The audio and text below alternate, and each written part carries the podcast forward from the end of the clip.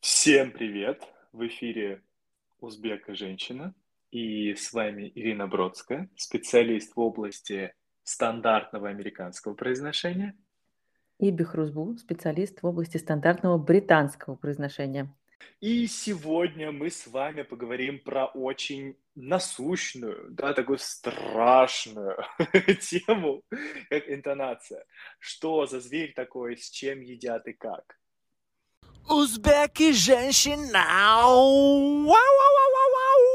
Ты быдыш, ты быдыш, ты быдыш. Как ты думаешь, какие вопросы и проблемы связаны обычно с интонацией? А здесь нужно разделить, да, у кого? У преподавателей английского языка или у изучающих?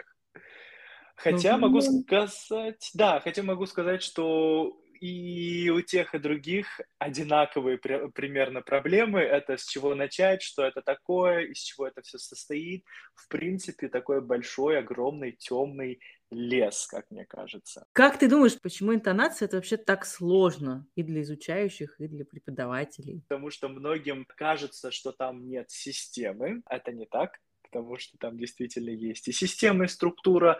Однако немаловажную роль играет еще, на мой взгляд, психологический аспект, внутреннее разрешение, смелость и готовность применять знания об интонации, смелость говорить иначе, смелость звучать с другой интонацией. Да, я согласна. Мне кажется, действительно психологический аспект здесь э, важнее, чем вообще все остальное, что мы делаем с интонацией, потому что очень сильно все-таки меняется личность, когда мы э, работаем над интонацией.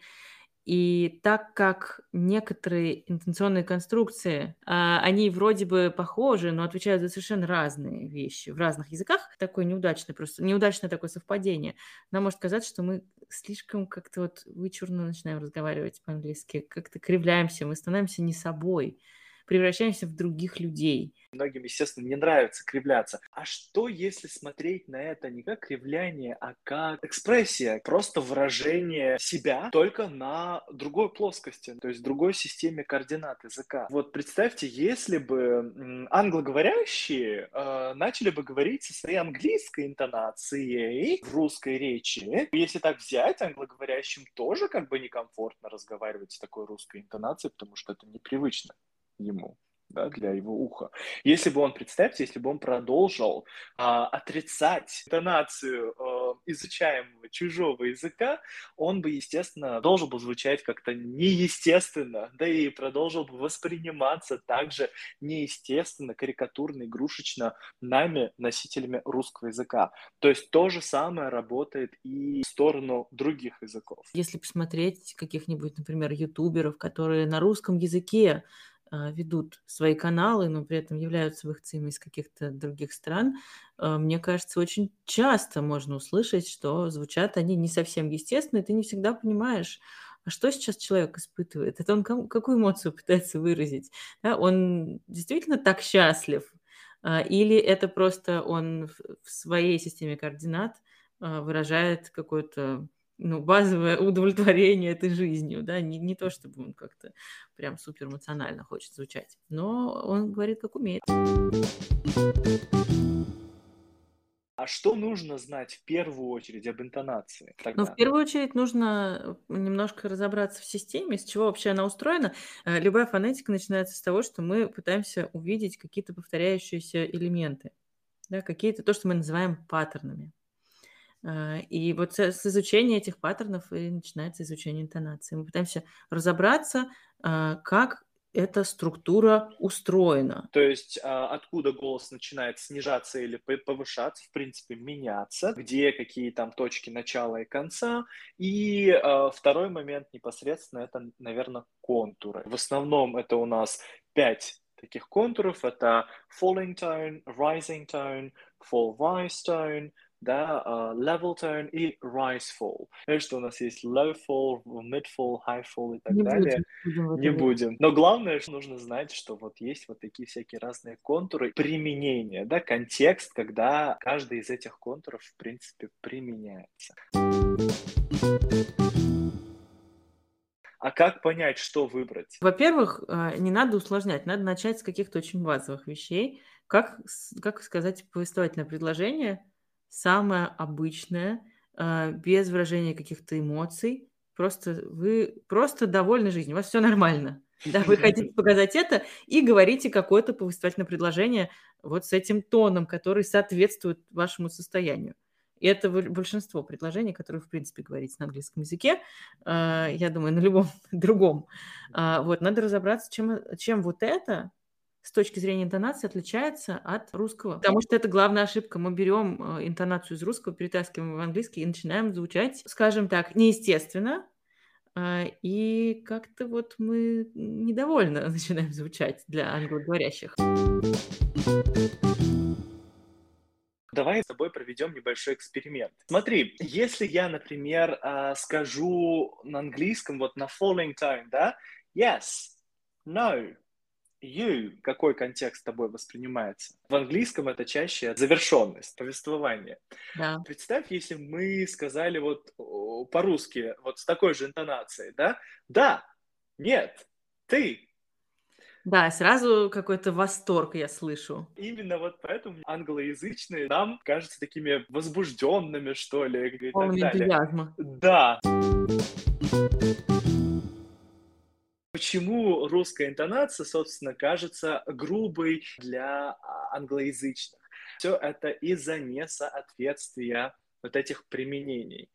Точно так же, как англоязычные нам кажутся какими-то а, возбужденными, да, когда они используют свои falling tone, точно так же мы кажемся им недовольными, недостаточно возбужденными для них. На самом деле у них вот это, то, что нам кажется возбуждением, для них это такое базовое, базовое состояние окей. Да, им да. нормально. Вот в таком состоянии им нормально, они вот так разговаривают, когда им нормально. А, когда они говорят так, как мы, и начинают говорить более плоскими интонациями, а, когда у них вот этот fall, falling tone, у них он выше начинается, у нас он начинается ниже. А, если мы вот этот, э, это низкое падение внедряем в английский, что очень mm-hmm. типично для русскоговорящих, им начинает казаться, что что-то не так нам что-то не нравится. Мы как Давай бы... какой-то пример, да. Yes. No. Yes.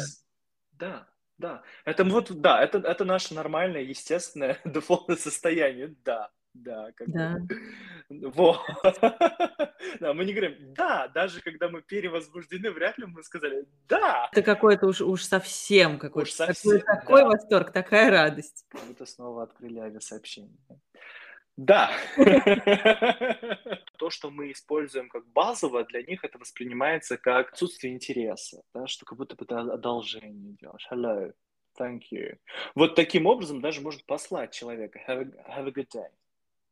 Да, да мы говорим хорошего, да, да, да, хорошего дня. Мы же говорим хорош, хорошего дня, да, мы говорим хорошего дня. Да, а по-английски это сказать, должно да. звучать, звучать так. Have a good day. Пошли меня. Have a good day.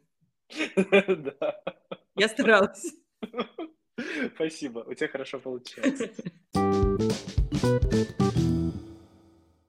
Знаешь, здесь есть еще другой момент. Мало того, что русская интонация воспринимается грубо англоязычными, есть еще разница в интонации между британским и американским вариантами произношения. И эта разница действительно существенная. Да, да, проблема есть. Я вот живу в Шотландии, а до этого я очень много лет жила в Америке и в Канаде где, ну, Америка и Канада, в общем, с точки зрения английского языка, они очень похожи, поэтому там мне не приходилось ничего менять, я только улучшала свой американский акцент, живя в Канаде.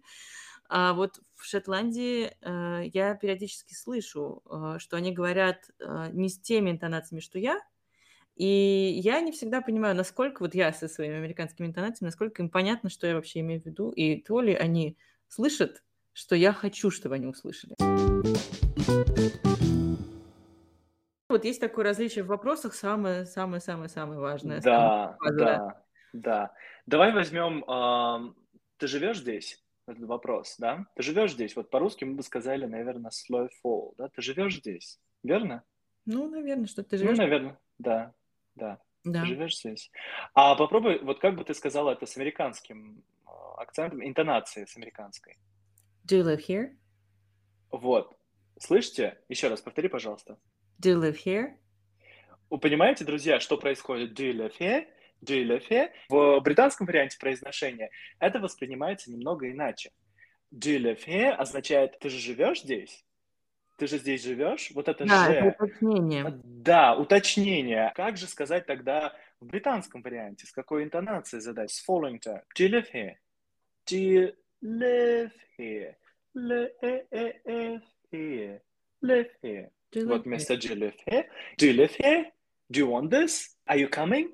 Англичанами это воспринимается как...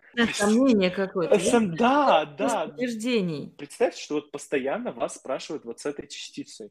Ты же это будешь есть? Мы же идем? Он же там работает? Не можете представить, насколько это тяжело воспринимать нам, англичанам. И люди, которые не знают, что это, ну, просто это американец.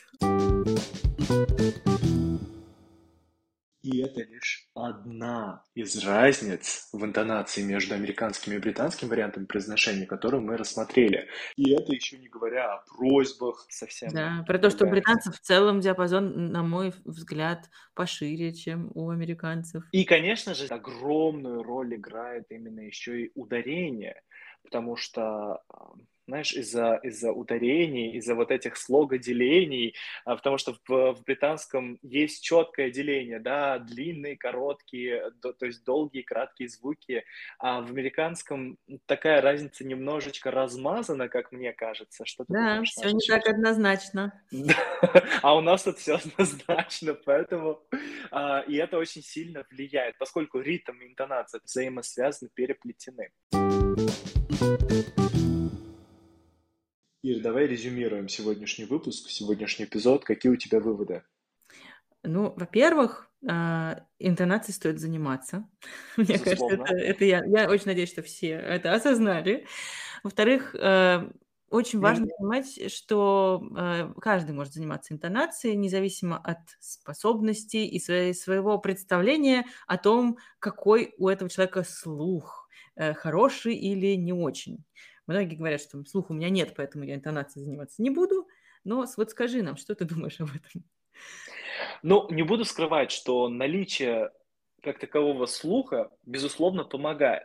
Но это не значит, что без слуха у вас прям нет никаких шансов на успех.